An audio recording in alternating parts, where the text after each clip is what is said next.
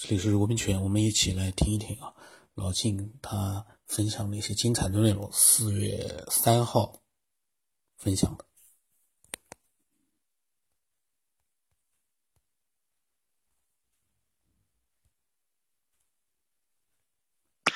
那么，也可以说，宇宙造就了一些科学仪器啊，但是科学仪器能不能去找到宝？体会造就他的东西的感觉呢？显然是不能的，所以它不可逆呀。只有人的感觉是可逆的。所以说，宗教家包括佛学讲的是人体是一个法宝，它是法身是个法宝，是因为只有借助他的一些感受，才能追溯，才能返回，才能找到家。因为你已经拒绝了，你家就在你心里，只不过是你没找着门你没钥匙，你到家，你就在家里呢，咱你不知道。换句话说，这个宇宙真相是需要内求才能发现的，外求是越离越远，因为它舍本逐末。就是他往树梢去，他其实根儿在那儿呢，往里走，方向错了。所以科学可以发现出无数的细节，可以弄这些无数的细节去去描绘，或者说去呃利益众生。但他毕竟离这个真相，这本质东西越来越远。但是他有规律，就是他无论再远，他也体会了宇宙所有的这个这个模型的规律。但是你就是往回走一走，看可能会是捷径。所以宗教也好，历代这些大德也好，他不会去宣称我替你成佛，就是我成佛了，我会制造一个时间奇迹，或做到一个什么磁场，把你带到佛性里，让你也成佛，这是不可能的。所以佛家说，我没有度一个人，我四十九年讲经没说一句佛是什么。因为你就是佛，所有人都是佛，我在说什么都废话，只不过是你没发现你是佛而已。这叫具足嘛，就是这宇宙造就的所有东西，全是全存着的，你的你的里边全所有的能力，宇宙能力就是你的能力，宇宙所有能力都给你了，你都会，你没发现呢，你没开发出来。所以这种模型的建立呢，应该是个双刃剑，就是你听懂的话，你会把这个三维模型给打碎了，去抛弃的，不去想这个模型。但是呢，你不建立这么一个模型呢，你第一印象可能不会引到那条道上来。所以我必须下个钩，说这是三维空间的电爆炸模型，这个物理模型。这三维的概念，其实它本身就在一个维里头，它永远是一个无穷维，或者说无限维，或者说就没有什么维。你对于说不是活在三维空间里，它它无所谓，你维不维的，它它就那样，从头到尾是一个完整东西，是我们把它分解成整个维了。去定义了一个维度概念，我们就差异化了，所以我们就从这个维去想那个维，就乱了套了。你想多了，你把自己搞复杂了，其实就是所有的维都在这儿呢。你只非要弄一个三维不可，你执着在三维里头，你跳不出来了。所以这也就解释说，比如说百慕大呀，或者一些。这种时空穿越呀，说几十年之后突然回来，我这个就觉得是恍惚一会儿的时间的，然后我们猜测是他时空穿越了，或者说是他被冻结在别的时空里没动了，或者他怎么怎么着，都是用一个三维的概念去衡量这么一种现象，去套这种现象。其实他 本来就没动，是就是他那个。你以为他掉在那个空间的状态，那种状态是可能比你更真实一些。因为他没拉开时空，他就在那儿，瞬间一念的时候，他就跟 N 年以后、N 年以前这东西没关系。你要非扯上点关系的话，那他就是未来跟现在同时呈现。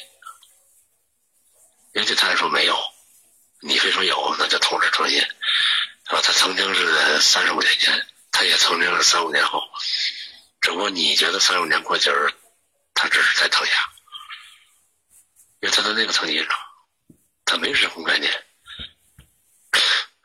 没有前后顺序，他就停在那儿时候，他在那儿，对他来说很正常。哎，刚才我。打个奔儿，怎么就找着家了呢？找着家的时候发现，三十五年过去了。你说不好理解吗？很好理解。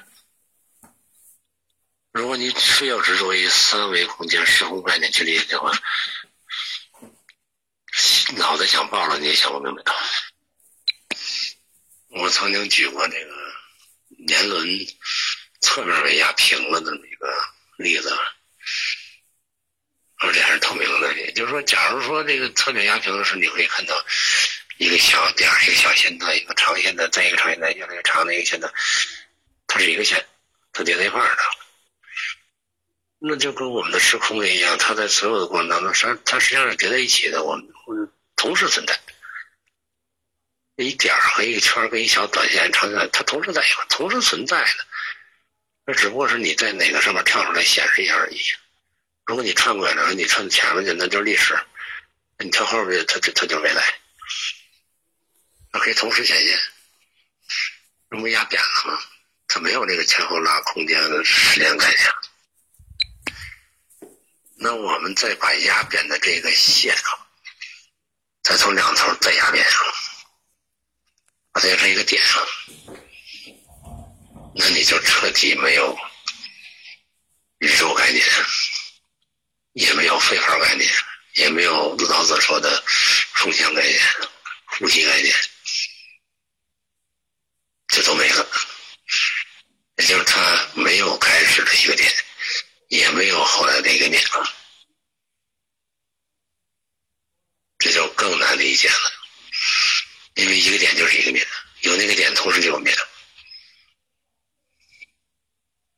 有那个所谓高能量，就就同时存在一个。低能量有一个正能量，就同时出现一个反能量，太费劲了，太难理解了。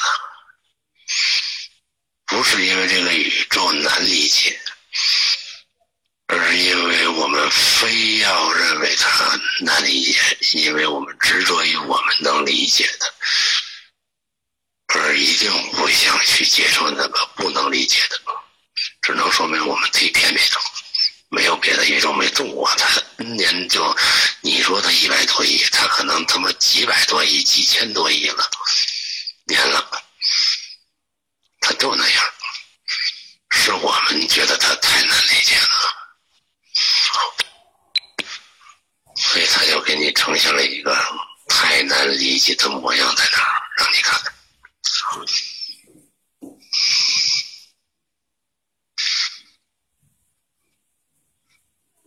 果他有知道的话，他会告诉你我特好理解，但是你就是不理解。中国文化里头讲天地人三才，也就是天是宇宙，地是宇宙，人也是宇宙。简单说就这意思，天大地大，人大。老子说的，我就不明白天大地大好理解，确实大吗？为什么人也大呢？他怎么说猴大呢？怎么说动物大呢？为什么人也大呢？意思是说，天是宇宙，地是宇宙，人也是。人怎么就是宇宙呢？现在理解确实他没说谎。天是宇宙的全部，地是宇宙的全部。他说所有的现象，包括人，都是宇宙的全部。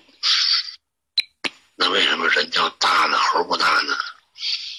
是因为人有反刍宇宙的能力，也就是他会往回反，他会看，他会看自己他会回反，他会找到宇宙的这根源的全部能力，他具备，而别的不具备，或者说别的需要到一定程度找上人以后才具备，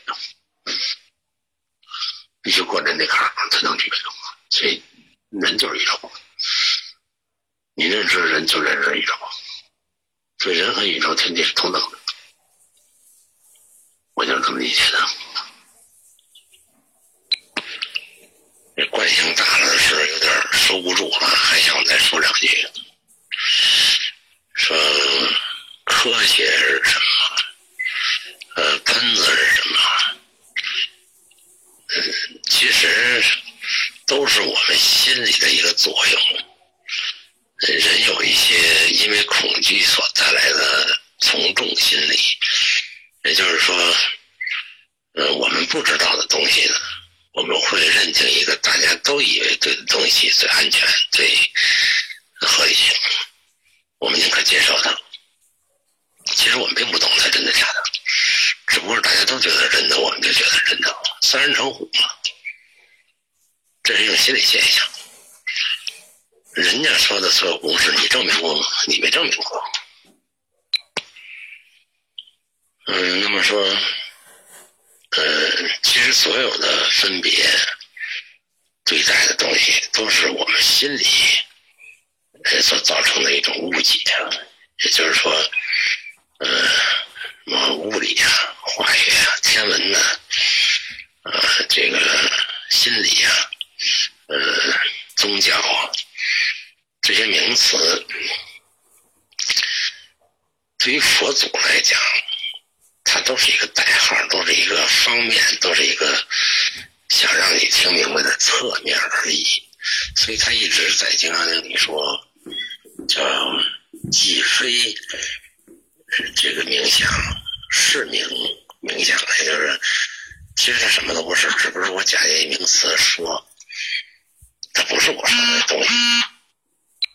说了好几遍，就怕你不懂，然后你非得掉在这个名校里头，就是科学，然后我就掉到科学里头，科学如何如何，科学，然后科学就是一个神圣的一个庄严的，对吧？就像我们说几个领袖，毛泽东，毛泽东是毛泽东的领袖，一堆概念就附加上去了，谁附加的？是我们的心理附加，我们认同感附加的。啊，那过去说这个大科学家，他可能是跨领域的，他物理、化学什么的，他是一个整体。这个宇宙表现出来的不是他有化学性、有物理性，那是你分类分的，对吧？然后我们就认定这个分类的。所以那个时候为什么这个？呃，诺贝尔奖层出不穷啊！现在你得个诺贝尔奖很困难，不是说这个世界复杂化的那个分科，你你得到一个呃成就不太容易。其实就是因为你离那个根本的东西越来越远了，你越来越偏执了。那本来就没分物理、化学、天文、地理，没分这个，它就是一种现象。这种现象它都在的，它所有东西都有。是你把它分成我在这方面发现它的物理特性，那个它的化学特性。懂化学的人不懂物理，懂物理人不懂化学，你只能看到一个片面，越来越片面。嗯，那当时牛顿他不是一个纯物理学家，他在很多方面他都有发现。嗯，达芬奇，咱一说他是个画家。其实他的一百多个领域方面，他都是专家，达到过惊人的这个这个这发现和才能。因为他是个综合家，他不是一个单面家。也就是说，他智慧所及的东西，它是涵盖各个方面的。这各方面，它实际上是个整体，它是有联系的。或者说，不光是它是联系，它就是一件事的不同侧面而已。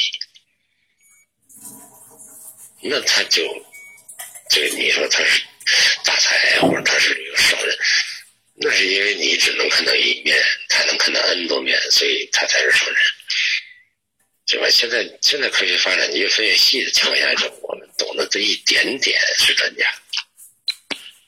那你这个世界理解的面就会越来越窄呀，就越来越窄，你就很难发现这个真相是什么，就是这么个情况。就就实际上所有的东西就是来自于我们内心的一种标准的判别。就像说说我们和喷子区别，那是我们定义，我自己定义说，你说这个就叫喷子，你说那个就叫高尚。我们探讨的就是有价值的，你说的那个就是，就就是胡说八道，就是没道德，就是没什么，都这都是我们设定的一堆的标准去衡量，符合我这个标准的叫做高尚，不符合我那个标准叫低下，这不都是我们的心在作怪吗？或者说，就是我们的意识导向，我们的判判别标准在作怪。我们跟他是一样的，都是这宇宙的呃产物，都是一种东西，只不过是我们表现的层面不同而已，表现的特点不同而已。他也是佛，你也是佛，他也是圣人，你也是圣人，只不过他只显露了那么一个偏向，你显露了这么一个偏向，然后我们就会在这方面做大文章去定义道德了。高尚啊，圣人的低级，所有这些概念都是我们附加上去，对吧？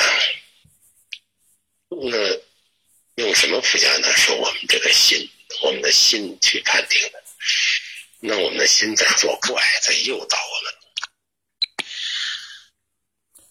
老金呢，他讲了非常多的，呃，这个内容。关于这个宇宙，关于我们的人心，还关于一些，呃，历史上的一些著名的一些科学家。其实他所说的一切呢，对我来说，我只有一个想法，就是说，老静说的这些东西呢，我觉得是非常精彩。但有一点，呃，因为他刚才又提到了这个好人啊、坏人啊、高尚啊、低下呀，都是我们人类自己的一个判定。呃，其实我只想说，就是说，所有的。包括他分享的这些内容啊，我们能听懂，是因为我们人设定出了一套呃文化体系，或者说是一套嗯思考的体系，这都是我们人为的创造出来的，是我们人类的智商啊创造出来的一个系统。所以他所分享的这些文字和语音，我们能听懂，就像我们对道德的判定一样。呃，他对喷子的理解跟我对喷子理解不一样，我一直在，因为这是他四月三号的这个。他理解的喷子好像就是我说只要跟我们意见不一致就是喷子，但是我也没有意见呀，就不存在跟我意见不一致的人。我说的喷子是那些，呃，流言低俗的、恶毒的，这个呃一句话去否定人的这样的一群低俗的网络流氓，这个呢是喷子。只要能发表自己想法的，那都不是喷子。在这个节目里面，呃，各种不同的想法都共存。呃，我呢对各种不同的想法，我也有认同，也有不认同，那是我个人的自己的一个判定，我的想法。每个人都有自己的判定，就像老静一样，他对我在节目里面提到喷子，他也耿耿于怀的。这当然是半年之前的事情了啊，半年之前的事情。但是呢，我听到了他刚才所讲的，就是说，所有的一切都是我们人心的这个一个自我的一个判定，比如说人类的自己的定义。我们的自己的定义，这个我个人觉得啊，我们脱离不了人类的这样的一个主体。我们是人，我们有人的思想。呃，至于就是说那种，呃，整个宇宙大融合的这样的一个巨大的思维，不分你我的那个，说句实话，呃，我们还要听听老金下来的更多的分享，我们可能才能，呃，有一点概念。因为我呢，虽然说网络上一直有人说的。宇宙就是一个大的一个这个脑袋智慧，宇宙就是个大智慧。可是我们作为渺小的人类，作为一个渺小的人类这样的一个个体，你让我们的智慧跟宇宙的这个这样一个整体的智慧去融合在一起，还蛮难的。地球上不要说别的，这七十亿人，七十亿个脑袋，能把它融合个两个出来就很难了，就不要说把它整体智慧大融合或者是大统一。有坏人有好人，这是不可避免的。道德的判定是必须的，是我们人类必须要有的。没有一个道德的判定，大家不分好人坏人都是佛，这是老季一直呃讲了好几次。这个佛是我个人有点不同的看法，就是佛是真的是这样子的吗？不管好人坏人，他都是生命的一个，我们没有，我们和他都是一样的，我们没有资格去判定他，我们又不是说自己去判定他，我们有人类的一套判定的准则，包括像老静说的，佛佛不也是我们人类自己设计出来的这样的一个呃我们不可企及的这样的一个形象吗？这也是人类自己设定出来的，你不能用我们人类设定出来的东西来否定呃我们所面对的一切。出现佛的原因是什么？这个世界上有好有坏，才出现了一个佛。人类对好有一个向往，人类有一个非常美好的向往，才出现了佛，而不是说这个世界上。当然，这个扯远了，因为老金的意思可能也不一定是这个意思，他只是要表达他对这个世界的这个宇宙的一个理解。嗯，那么我呢，因为一听到这个，我在想呀，老金你又扯到喷子，他因为本身他对喷子理解半年之前是误会的，我个人觉得啊是误会的。我从来没有讲过，也从来没有体现过说跟我们意见不一致的就是喷子，那怎么可能呢？但是跟我们意见没有什么一致不一致，就是流言特别低俗恶毒的一群流氓，你说他是喷子，这不为过吧？这种人，这种人，你把他说他也是一个正常的人，呃，我们没有资格去判定他，这种都是是流言，都是流氓了，你还不能判定他吗？就判定了，一下又咋地呢？何必非要把自己抬高到一个我们非要跟流氓一样？我们要呃包容这些流氓，我们需要接受这些流氓，何苦呢？我们是人类，我们人类有我们人类的一个自己的一个眼光的，我们有我们自己的视角的，何必非要把好和坏都和它分在一起，都不分嗯彼此了？都把好坏融合在一起了，这世界全融合在一起，这个做不到的事情，我们呃谈一谈可以啊，但是你不能去对喷子始终是耿耿于这个这个这个非常的这个，好像我一说到喷子就感觉心里面不爽。这个我觉得这个四月三号的老静啊，那个时候呢，可能那段时间的节目里面我经常会提到喷子，呃，那么不管怎么说呢，很多人都会有情绪，因为。呃，我对喷子的打击呢，是很多人听了就不爽，但这个呢没关系啊。你在不爽的同时，你想想看，为什么这么多不同想法的人聚集在这里？如果就像老晋说的，跟你意见不一致的那就是喷子，那不对呀。那为什么这么多不同想法的人都在这个平台上自由的分享？只有一些简单粗暴的人被我定义为喷子进行闲聊呢？为什么呢？一群简单粗暴的喷子会影响整个平台的一个走向，所以我对喷子，对我定义的这种简单粗暴的喷子，我其实是，呃，就会用闲聊，但是用闲聊又怎么样呢？这也是，作为一个跟所有人一样的这样的一个普通人，呃，觉得是最好的一个方式。我用理性的方式去。对抗喷子还能怎么样呢？我又没有用武力，又没有用暴力，又没有用这个同样的一个简单粗暴的流氓的语言，我用的是理性的一个道理的表达，去呃刺激这些喷子，有什么错误呢？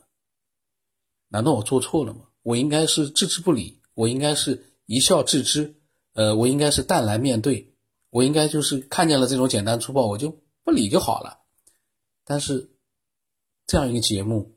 我们愿意让他被这些简单粗暴的人给破坏吗？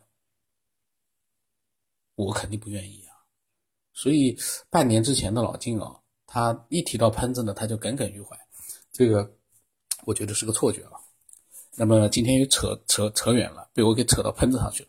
老金这么好的一期节目啊，因为他扯到了喷子，那我感觉呢，呃，就是有一点不同的看法，所以又被我带远了。